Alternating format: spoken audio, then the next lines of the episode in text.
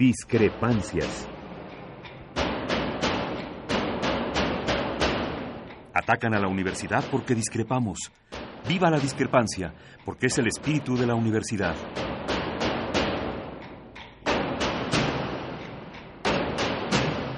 Martes de Discrepancias.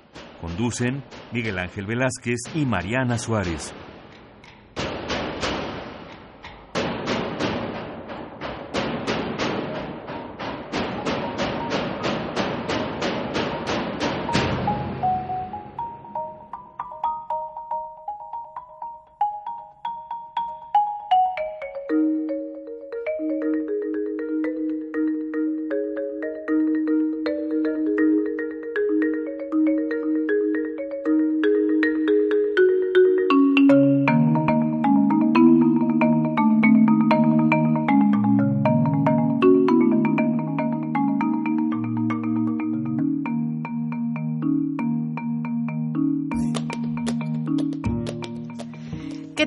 Buenas noches. Bienvenidos este martes 26 de julio de 2016 a su programa Discrepancias. Estoy muy contenta de estar con ustedes. Mi nombre es Mariana Suárez y bueno, estaremos platicando de, de muchas cosas. Hay mucha información y tendremos una invitada muy especial. Eh, el día de hoy, eh, pues no estará con nosotros el capitán de nuestro barco, el maestro Miguel Ángel Velázquez, pero se incorporará con nosotros la semana próxima. Le mandamos un abrazo por cuestiones eh, personales y laborales. No pudo estar esta noche con nosotros, pero estaremos juntos el próximo martes. Y bueno, les reitero mi agradecimiento por acompañarme esta noche. Eh, tendremos una hora completa para platicar. Recuerden que este es también su espacio, así que llámenos, escríbanos y eh, háganos saber de lo que queramos que platicar y de lo que quieran saber esta noche. Y bueno, pues em, antes de irnos a un corte, les voy a platicar de algunos temas que están en este momento en la agenda aquí, pues en esta ciudad y en este país. El día de hoy, no sé si ya saben, que eh, una mujer se arrodilló, así es, se arrodilló eh, ante el secretario de Gobernación Osorio Chong en un evento público para pedirle, rogarle por ayuda para, para ayudarle a esta mujer a encontrar a su hija desaparecida. Esto sucedió en Hidalgo, en Pachuca, y bueno, eh, esta mujer de manera desesperada le pidió por favor que le, que le ayudara con esta situación. Esto es algo que, bueno, se, se, se, supo el día de hoy. Y bueno, también en temas internacionales sabemos que ya Hillary Clinton es la nominada, por decirlo de alguna manera, a la presidencia de Estados Unidos por parte del Partido Demócrata. Y esto, bueno, es histórico porque es la primera mujer en ese país que eh, se enfila para este puesto. Y bueno, también eh, hay un tema muy importante ya que nos dará pie también para hablar del tema de nuestra entrevista de hoy.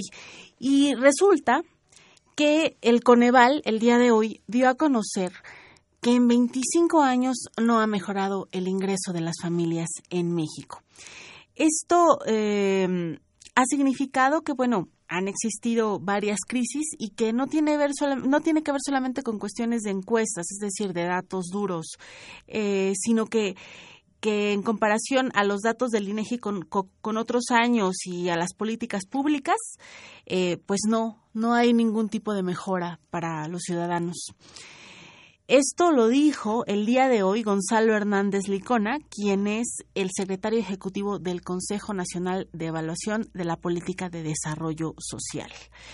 Eh, entonces, el día de hoy compareció ante el Senado de la República y suelta esta bomba. Eh, que bueno, creo que no nos extraña, ya sabíamos, pero nos dice que en 25 años el ingreso de las familias no ha mejorado, por lo tanto no ha mejorado tampoco el sueldo, no ha mejorado este, este sueldo mínimo que reciben recibimos la mayoría o reciben la mayoría de los mexicanos. Bueno, pues los voy a mandar a un corte, les voy a recordar nuestros teléfonos aquí en cabina, es el 5536-8989, la alada sin costo, el 01800 5052 688, llámenos y escríbanos también a nuestro Twitter, arroba discrepancias RU, RU con mayúscula. Vámonos a un corte y regresamos.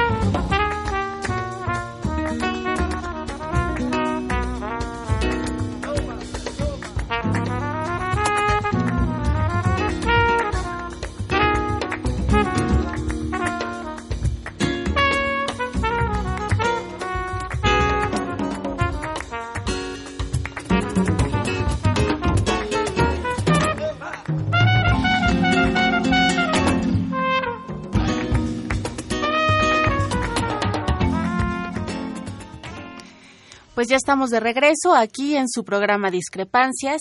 Nuevamente bienvenidos este martes 26 de julio de 2016. Estamos aquí empezando actividades en la UNAM y gracias por por acompañarnos. El día de hoy, como les decía en el bloque anterior, nos acompaña eh, una invitada muy especial. Me refiero a Laura Castellanos. Ella es autora, entre muchos otros, del libro México Armado 1943-1981. Es una periodista independiente que ha dedicado su trabajo a escribir e investigar sobre diversos movimientos sociales de las minorías mexicanas, entre las que se encuentran mujeres, grupos indígenas, y organizaciones guerrilleras.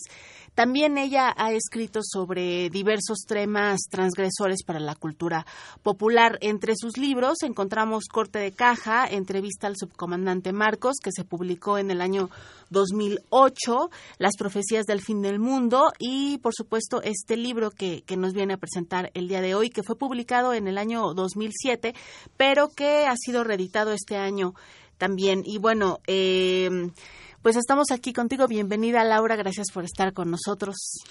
Ay, Mariana, gracias. Eh, buenas noches a todos tus radioescuchas. Pues eh, estaba yo eh, revisando este libro y me di cuenta de la pues de lo importante que es conocer el pasado para entender un poquito mejor nuestro presente y nuestro futuro. Y en este caso, pues eh, aquí hablas de testimonios obtenidos, de entrevistas y de toda esta historia de la guerrilla en este país. Platícame un poquito de, de cuál es, eh, de qué va este libro, México Armado. Sí, mira, pues este libro que salió hace nueve años eh, y que tomó diez años de elaboración a partir de entrevistas y de consultar archivos privados de familiares de ex eh, guerrilleros o de personas que fueron desaparecidas en el periodo que se conoce como la Guerra Sucia, lo que hace es un uh, repaso, un recuento de aquellos movimientos campesinos, magisteriales, estudiantiles que mm, en distintos momentos del siglo pasado fueron eh, reprimidos y de los cuales brotaron organizaciones subversivas. A mí me parece muy importante, tú decías mm, ahorita al presentar el libro que nos ayuda un poco, yo diría que mucho, a comprender el momento que estamos viviendo, porque el observar que en el pasado hubo este tipo de organizaciones populares que agotaron vías legales, jurídicas, electorales, de protesta pacífica, para resolver determinada demanda, fuera mm, de defensa de las tierras, fueran cuestiones académicas, estudiantiles, de derechos laborales, de derechos agrarios, em, en protesta por algún tipo de casicazgo. Y en este proceso agotan las vías legales y además son reprimidas, pues eso nos hace comprender mucho de la convulsión popular que estamos viviendo en el momento. Estamos, digo, viene muy... Em, el, tema en la actualidad es muy muy pertinente pues todo lo que está sucediendo lo que hemos visto que, que lamentablemente sucedió en Oaxaca en Guerrero el caso Ayotzinapa, lo que acaba de suceder en esta lucha magisterial, bueno, que ya tiene tiempo, pero que, que en los últimos meses y en las últimas semanas ha sido noticia. Eh, ¿cómo, ¿Cómo se relaciona en este sentido México armado con los conflictos de hoy en este país? Pues tiene una relación totalmente directa por varias razones. Una, lo que vamos a comprender a través de este libro México Armado es cómo ha habido eh, en, en estos movimientos que fueron reprimidos, ha habido como una línea de continuidad, uno, en las formas de lucha para agotar las vías legales y en la manera en que ha actuado el Estado para reprimir movimientos de oposición. Y eso lo vamos a encontrar tanto en experiencias de Morelos, de Guerrero, de Chihuahua, de Oaxaca mismo, de, de Nuevo León, de, eh, de Jalisco, en la que estos, estos movimientos reprimidos eh, consideraron que tenían cerradas todas las eh, vías para exigir el cumplimiento de una determinada causa y optan por la vía armada.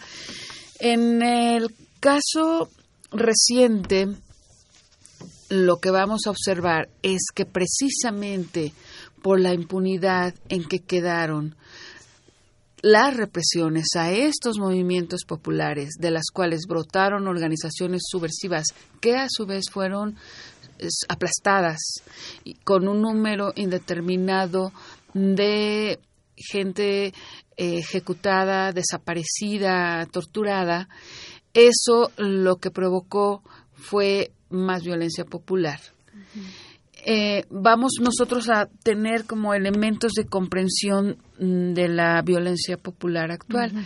Si eh, dos organizaciones internacionales muy importantes, la mm, Comisión Interamericana de Derechos Humanos, que precisamente creó esta comisión para atender el caso Ayotzinapa, y la Oficina del Alto Comisionado de la ONU en México, que atiende, que investiga los casos de ejecuciones extrajudiciales, eh, han eh, expresado que en este país se cometen precisamente ejecuciones como la de Ayotzinapa, de Tlatlaya, y que hay ejecuciones extrajudiciales por parte de de fuerzas federales porque en el pasado hubo total impunidad durante el periodo conocido como el de la Guerra Sucia. Tú documentaste algo de Apatzingán, ¿no?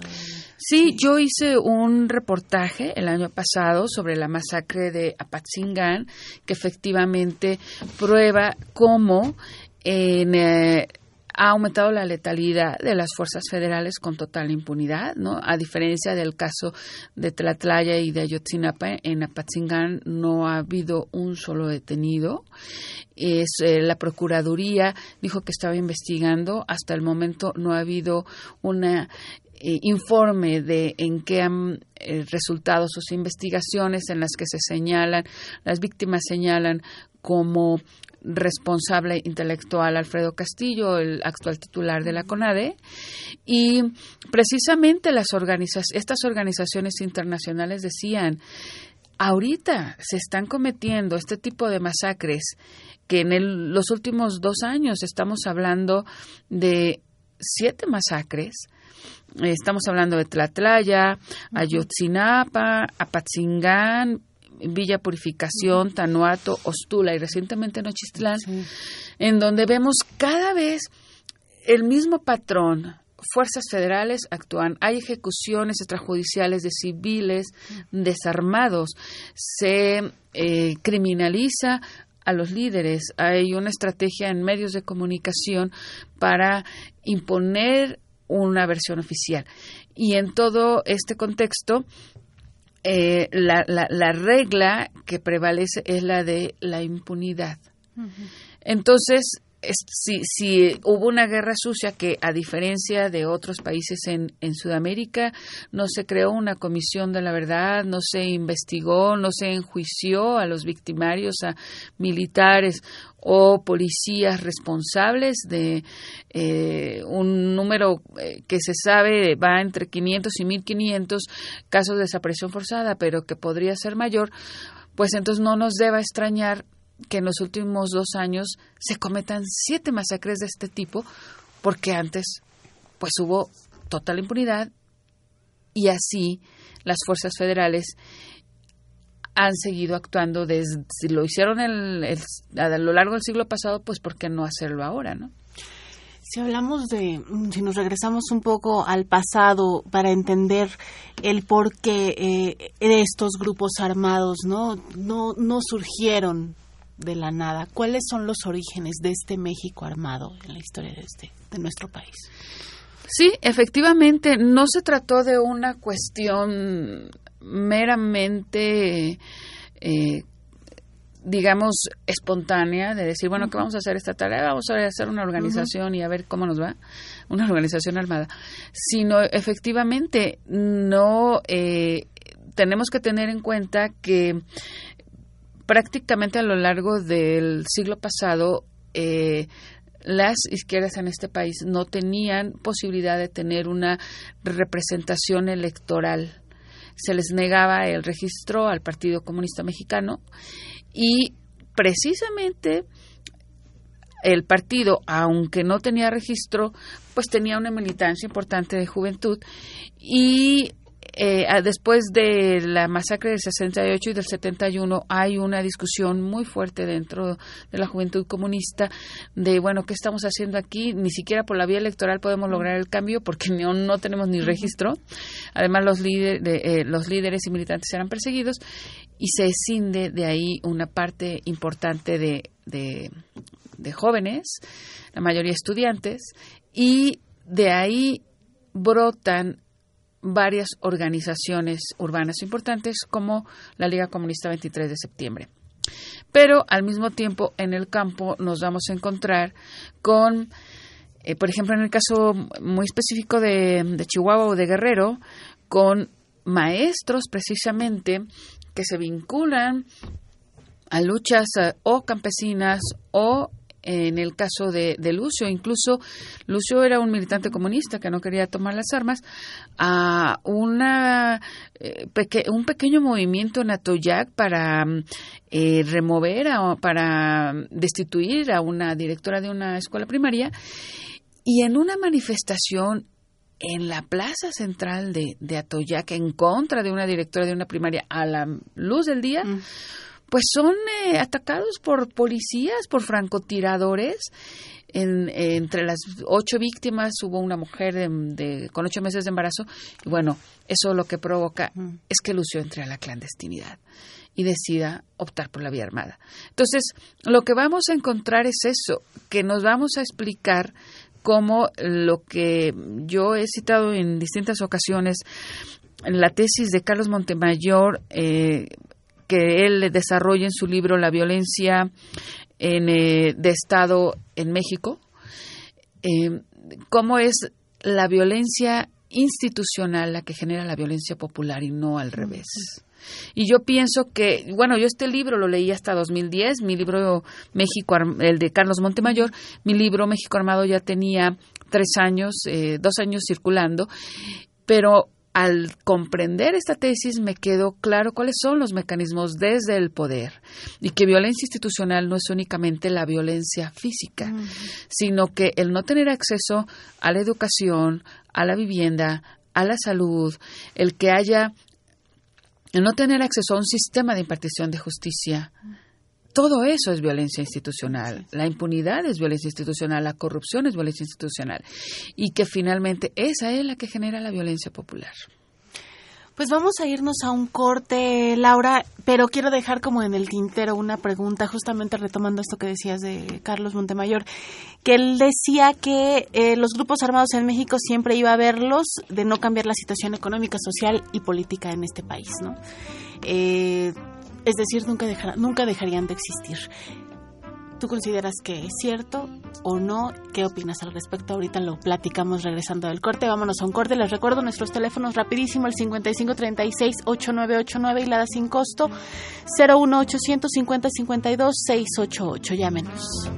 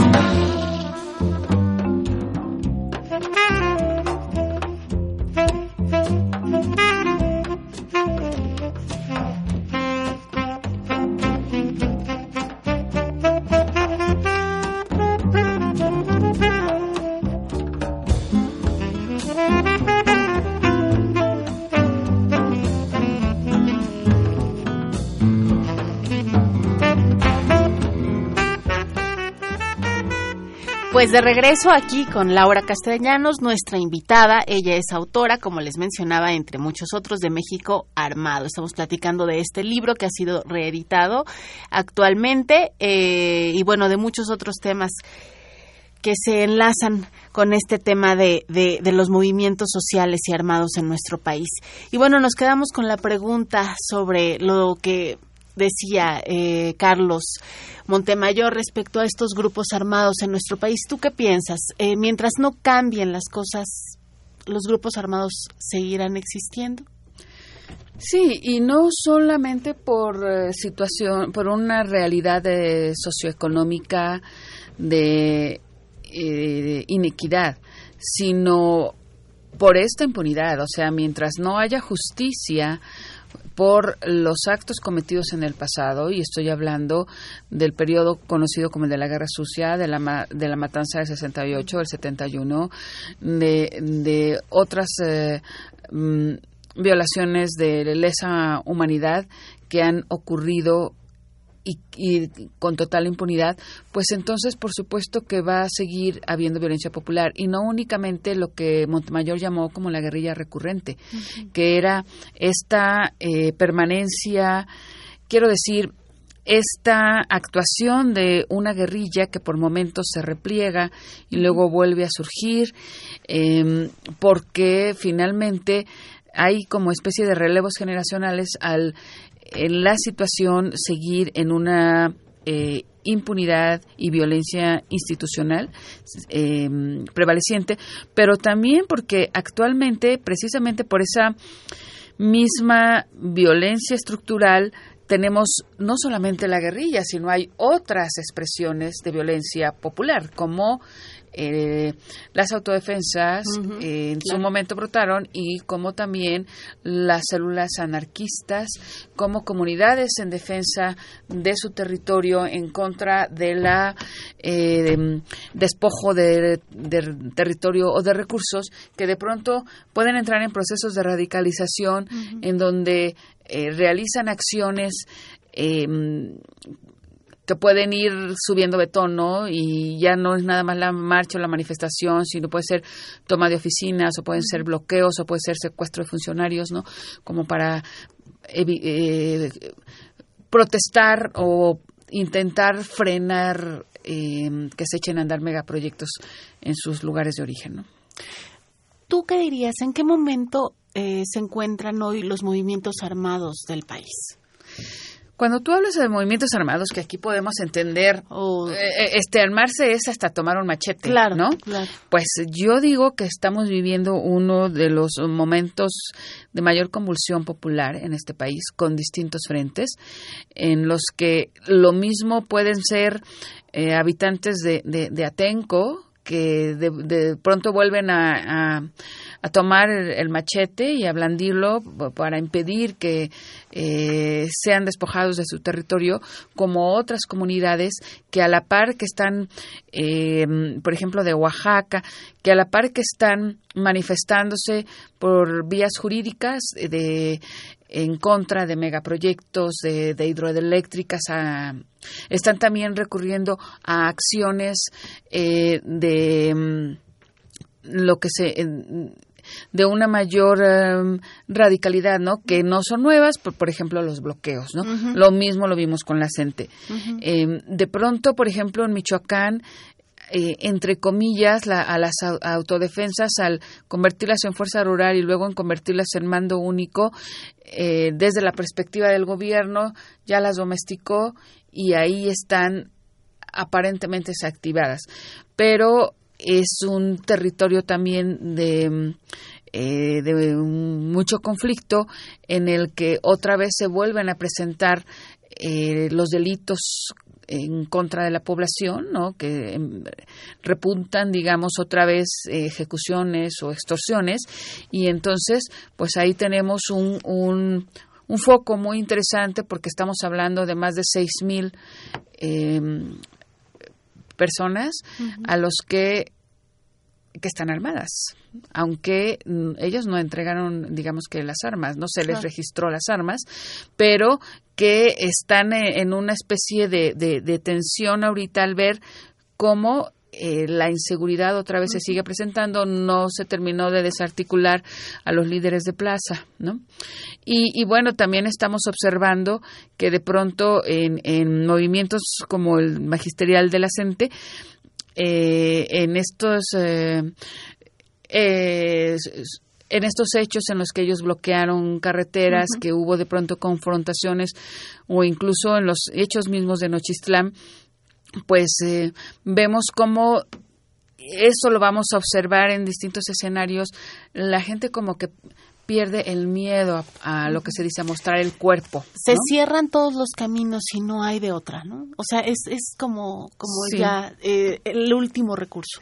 Sí, e, efectivamente, a diferencia de otros países en América Latina, digamos que en México, em, de pronto siempre se, se, ven antes otras vías de agotarse vías legales y, y lo que vamos observando ahora es eso, que hay una... Eh, Peña Nieto dice un mal humor, ¿no?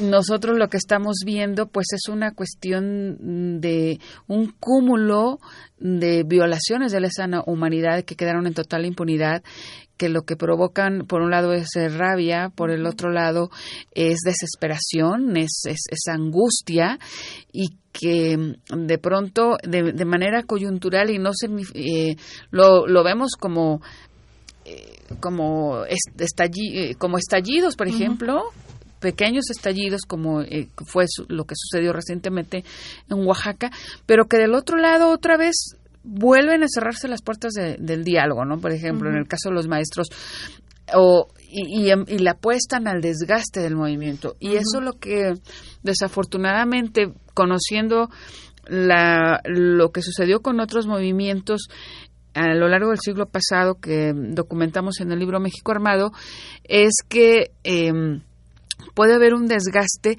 pero a veces las circunstancias o los conflictos son de tal magnitud que las eh, personas, eh, los, los actores se ven arrojados a tomar otras medidas eh, que, que, lo que van a provocar es un, un choque mayor, ¿no? en, con, digamos, el Estado va a responder de una manera más represora, ¿no?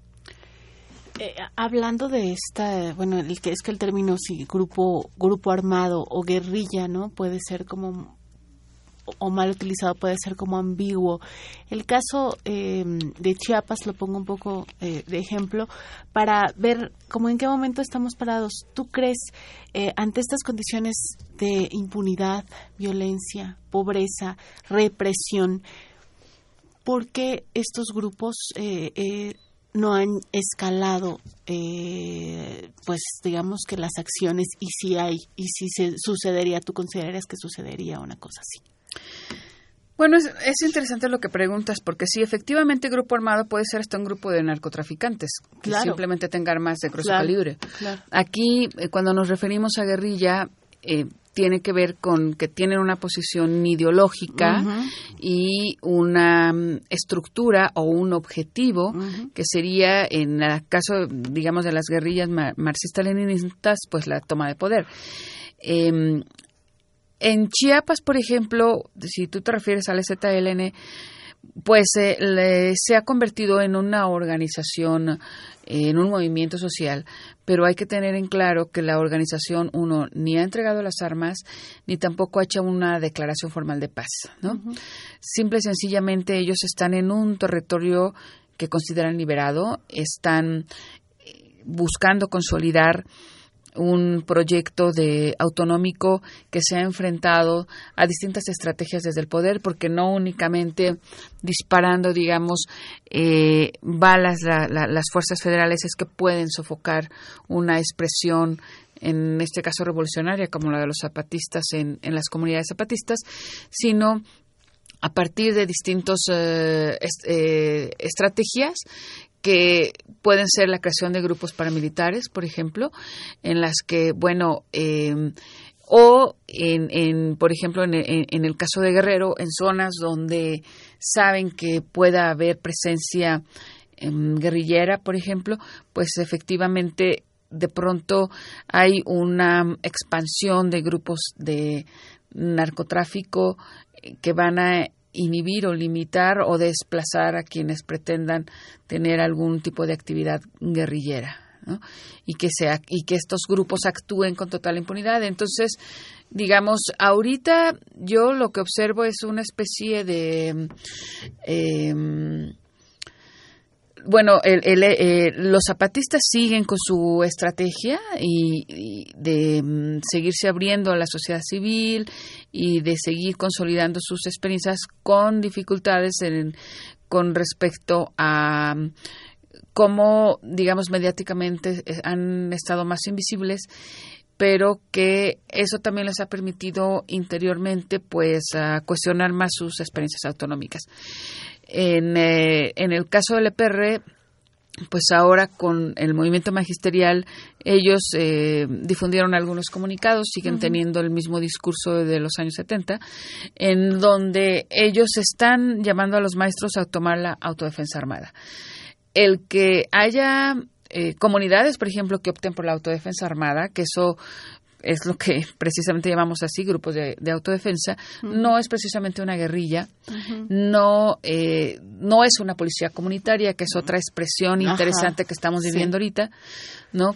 Eh, porque las policías comunitarias se eligen en procesos de asamblea de las comunidades y tienen que responder por sus acciones.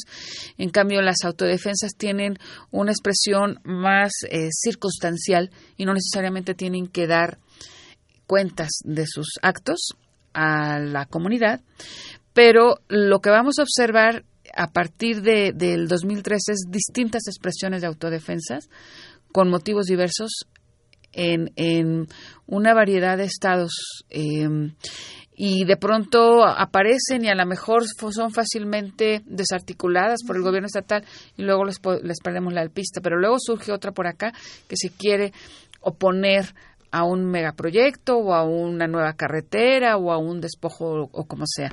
Entonces sí, en este escenario, efectivamente, pues vamos a ver distintos frentes y de pronto aparecen y desaparecen también eh, células de, jóvenes anarquistas que de pronto pueden em, actuar en algún momento o en alguna manifestación, pero a veces sin que existan estas, pueden ellos eh, tener actos de sabotaje contra lo que ellos que consideran que son símbolos de, del capitalismo, ¿no? Poner bombas en, cajeros bancarios o en oficinas o empresas que consideren como símbolos del capitalismo y eso va a estar perdido en alguna notita de, de la prensa nacional, ¿no? Claro pero digamos que están ahí presentes estas estas manifestaciones y que de pronto, por ejemplo, Tú mencionabas en algún momento Ayotzinapa, que en Ayotzinapa de pronto como se articularon circunstancialmente para presionar por la causa de, Ayotzinapa,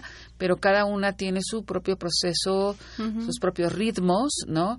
Eh, y no necesariamente un, un plan o digamos, eh, de acción muy particular o objetivos muy particulares porque muchas veces actúan de manera coyuntural en este momento, ¿no?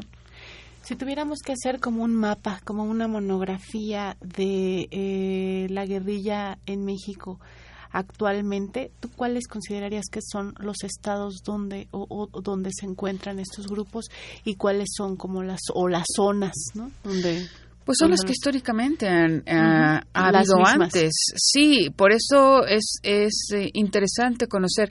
Mira, Juan Villoro, eh, o él, bueno, tuve la fortuna de que leyera México Armado y él opinó que para entender el caso de Ayotzinapa era importante comprender eh, lo que había sucedido en el pasado, lo narrado en el libro de México Armado. ¿Por qué? Porque cuando uno comprende que eh, lo que sucedió en, en, la, en la década de los 60 y 70 y bueno, a lo largo de, desde los 50 hasta la actualidad en, en, Guerrero, pues te queda muy claro por qué sucedió Ayotzinapa, ¿no? Entonces, ¿Por qué sigue habiendo, digamos, eh, expresiones guerrilleras, por lo menos así, por ejemplo, lo manifiesta el EPR, que es la, pues, la organización más, este, sigue siendo, pues, la que tiene presencia en distintos estados. Ellos en, en, eh, en 2006, cuando hicieron los actos de las explosiones de los ductos de, de Pemex, perdón, en, en, sí, en 2006, en 2007 quiero decir, este ellos hablaban de que tenían presencia en, en una docena de estados. Eh, pero, digamos, ahora, sobre todo eh, a través de sus comunicados, se, se ve que eh, lo firman o tienen presencia pues en, en Guerrero, en, en, Oaxaca, ¿no? Por ejemplo, particularmente estas organizaciones. Y cuando uno se asoma a, hace una recapitulación recapitulación histórica, observa que ahí fue donde brotaron eh, los movimientos guerrilleros eh, eh, que fueron herederos de, de la guerrilla de, Lucio Cabañas ¿no? y de Unión del Pueblo, que tuvo uno de sus raíces en, en, en Oaxaca y, y, otra en Guerrero. y de pronto aparecen organizaciones que están más como en el papel, ¿no? Eh, hay algunos comunicados y pero no sabemos qué tan ciertas son estas organizaciones que de pronto hubo, por ejemplo, en el 2008-2009 veíamos como alrededor de 40 organizaciones armadas. comunicados de distintas, pero eran eso, como de papel. Comunicados. Aparecían y desaparecían. Ahora, eh, organizaciones como el EPR de pronto pueden em, ellos recurren a una estrategia de guerra popular prolongada de largo aliento que de pronto los hace replegarse y no necesariamente manifestar eh, o reivindicar sus acciones. Entonces no sabemos, ¿no? Pueden a lo mejor estar realizando secuestros o lo que ellos llaman expropiaciones y o sea asaltos para financiar su, su organización y de pronto no lo reivindican por razones de seguridad. O pueden tener periodos de eh, reclutamiento eh, de acumulación de fuerzas le llaman y que en silencio van infiltrando organizaciones populares y viendo qué em, eh, integrantes pueden ser reclutados por su organización y esto es un proceso lento, digamos, ¿no? Y, eso no significa que no estén, sino simplemente están en un proceso diferente al de la actuación o reivindicación o de propaganda de sus acciones, ¿no? Bueno, pues vámonos a un corte. Les recuerdo nuestros teléfonos en cabina, el 5536-8989 y la da sin costo 01850-52-688. También les voy a recordar nuestra cuenta de Twitter, arroba discrepancias RU, RU en mayúsculas. Vámonos al corte.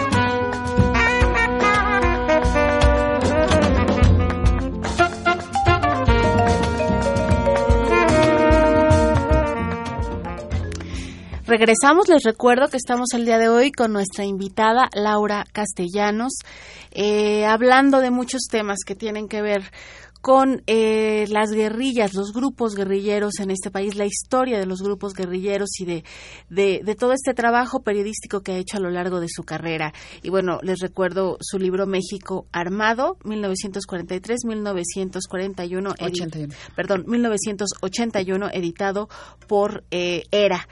Y bueno, eh, Laura, pues estábamos platicando, eh, nos fuimos al corte y hablábamos de mm, la historia de estos movimientos y del porqué de estos movimientos, pero yo quería preguntarte desde hace rato, em, ante la ausencia de una izquierda clara, fuerte, digamos, en este país, eh, no sé si estés de acuerdo conmigo o, no, ¿Qué pasa con estos grupos eh, guerrilleros? ¿no?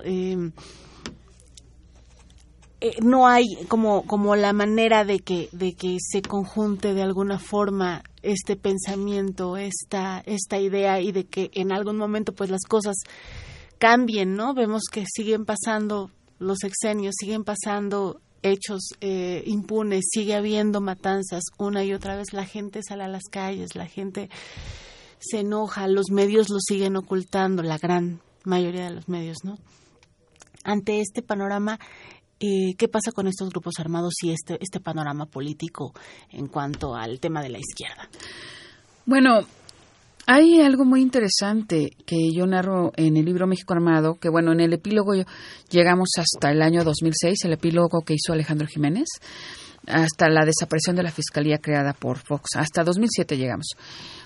Eh, es muy interesante que yo comentaba hace un momento que la izquierda no tenía posibilidades de tener un registro electoral, lo tuvo hasta 1978 y paradójicamente se debió precisamente a la actividad de los grupos guerrilleros. Después de esta actividad, estamos hablando de que entre 1965 y 1975, aproximadamente en una década, o punto hasta fines de los 70, actuaron en el país alrededor de 30 organizaciones guerrilleras. O sea, México es el país que ha tenido más organizaciones guerrilleras en, América Latina y es el que ya después de desarticulada la FARC o que ya, eh, digamos, firmó eh, la Paz y desaparece como organización guerrillera, tenemos en este país a las organizaciones guerrilleras más antiguas del mundo, que es eh, el, las de raíces, eh, el EPR y el EZLN, que si bien es un movimiento pacífico, como yo comento, pues no ni ha entregado las armas ni ha hecho una declaratoria formal de paz.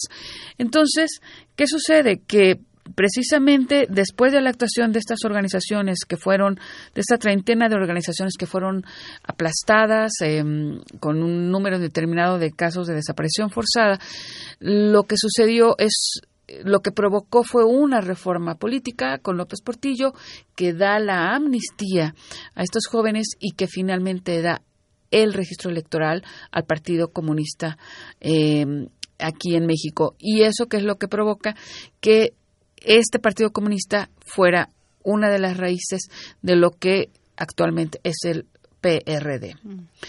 Eh, como sabemos, en el PRD confluyeron algunos de exguerrilleros eh, conocidos, ¿no? Uno de ellos ni más ni menos que Jesús Zambrano, ¿no? Eh, platicamos parte de esa historia en el libro de México Armado y, entre otros, ¿no? Camilo Valenzuela también estuvo en la Liga, los dos estuvieron en la Liga Comunista 23 de septiembre, Rosalvina Garavito también, ¿no? Entonces, ¿qué es lo que pasa? Que mm, esta, que digamos que hubo una apuesta, por lo menos de los quienes habían estado en las guerrillas urbanas, por la vía electoral. Y eso sucede eh, sabemos que la creación del, del PRD a fines de los eh, eh, 90 eh, creó, o durante los 90, creó que más de 700 militantes del PRD fueran ejecutados.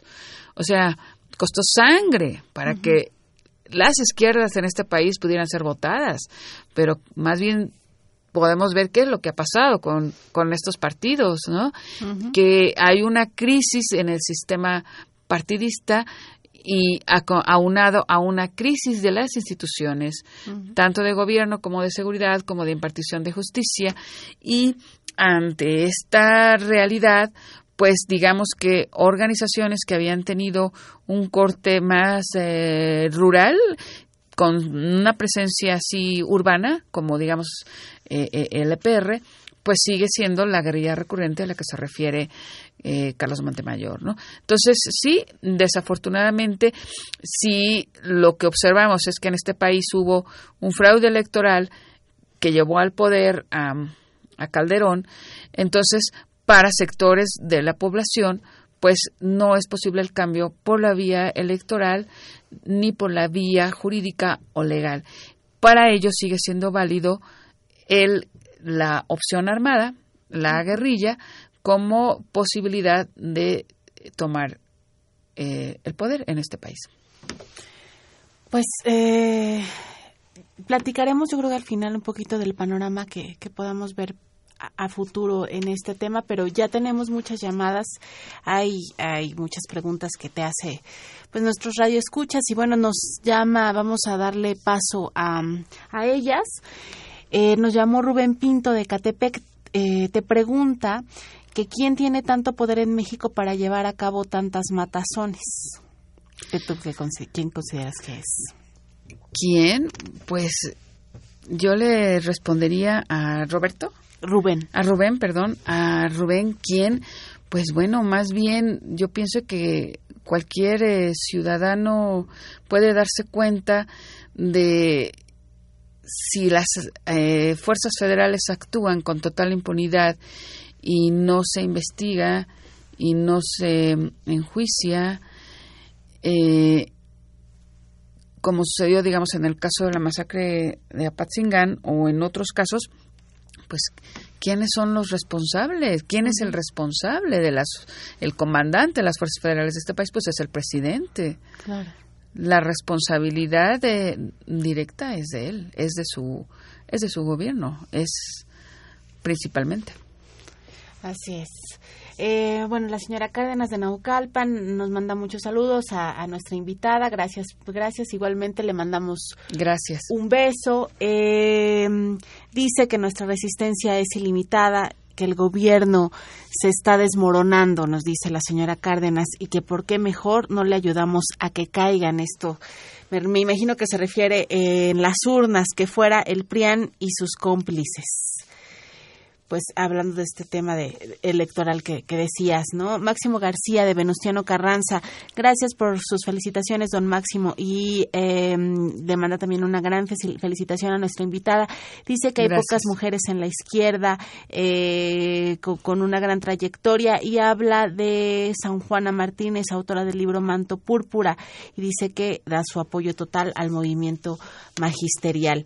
Eh, y Julián Carrillo de, Metepec dice que tenemos un nuevo dicho, en época de votaciones, vámonos de vacaciones para que ya no roben estos canijos políticos.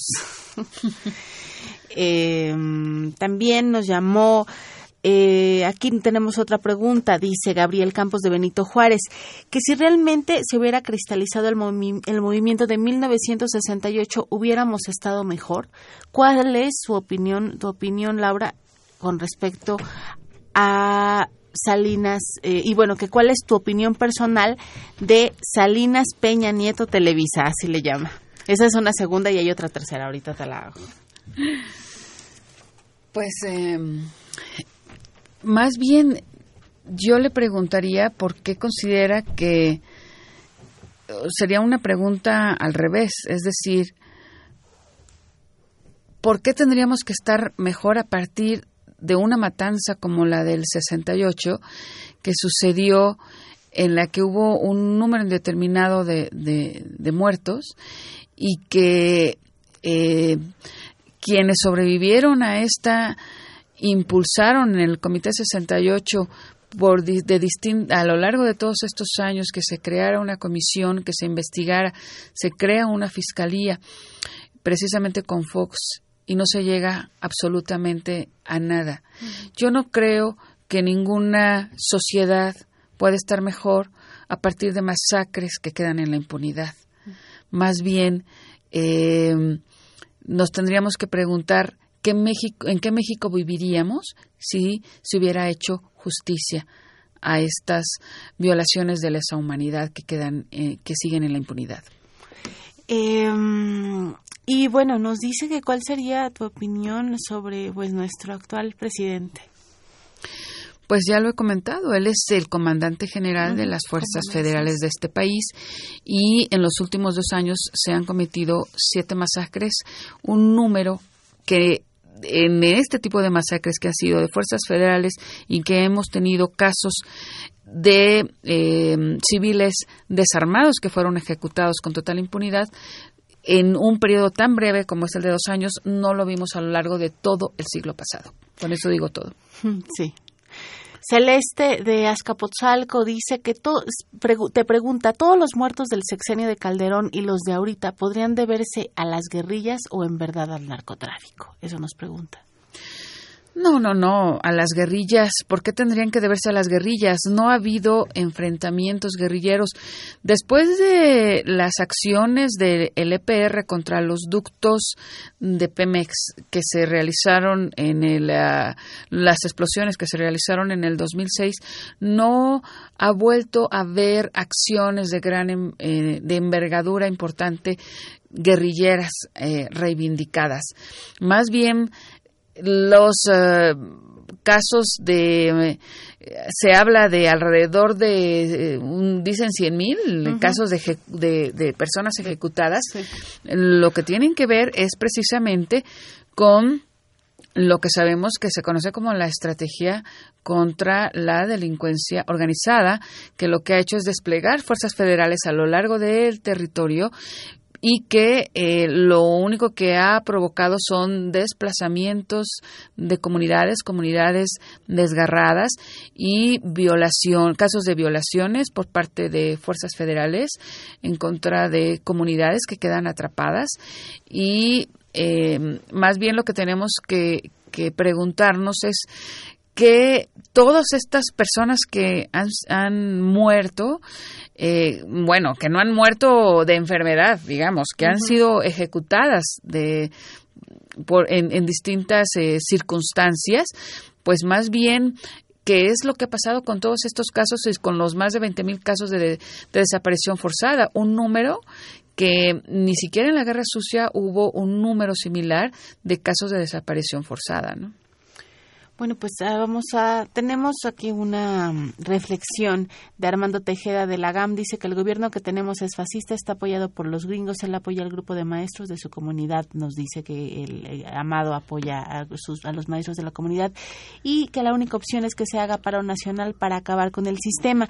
Y también nos llamó Dante Sámano de Ajusco. Eh, dice eh, te dice que, que en verdad, eh, que muchas gracias por estar explicando en verdad lo que pasa en este país, que le, que le, que, le parece muy bien y que él, nosotros como universitarios, dice Dante, tenemos el deber y la oportunidad de mantenernos informados y eso era un poco lo que platicábamos al inicio del programa, ¿no? Que de que le a saber este tipo de cosas nos ayudan a entender, por ejemplo, pues muy bien el tema Ayotzinapa y no generar juicios a priori, ¿no?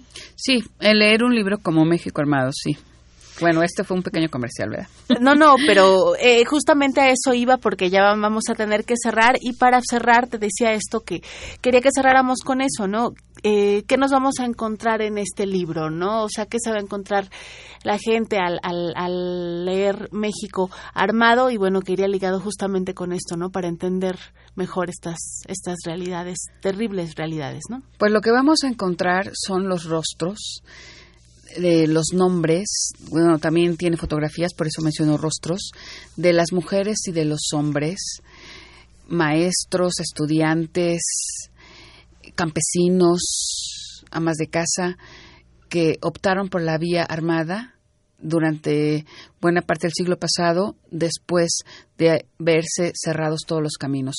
Pero que todos estos fueron actores de movimientos populares reprimidos, es importante conocer y apropiarnos de esa historia para poder comprender y ver los rostros actuales de maestros, de estudiantes y campesinos que están actuando y que están recorriendo distintos caminos eh, para exigir eh, el cumplimiento de causas diversas. Bueno, pues, eh, pues con esto, no sé si quieras agregar alguna otra cosa rápidamente antes de irnos, Laura, que con respecto a lo que está pasando actualmente o a tu libro. Sí, bueno, pues em, eh, para yo cerraría con esta reflexión que este libro México Armado, que sale en su edición de bolsillo, después de cinco reimpresiones em, de editorialera, nos ayudará eso, a comprender, como dice en la, en la contra, la editorial, eh, solo tomando el pulso al pasado podremos adivinar lo que nos espera en el futuro. Muy bien, bueno, pues eh, nos despedimos. Muchas gracias, Laura, por estar con nosotros aquí en Discrepancias. Esperemos que no sea este la última vez y que vengas más seguido a visitarnos. Estuvimos hoy con ustedes este martes de Discrepancias. Mariana Suárez también aquí. Eh, hoy, 29 de julio. Tenemos a Humberto Sánchez Castrejón en los controles técnicos, a Adriana Castellanos en la asistencia de producción y a Baltasar Domínguez en la producción. Muchas gracias por escucharnos como cada martes. Nos vemos la próxima semana.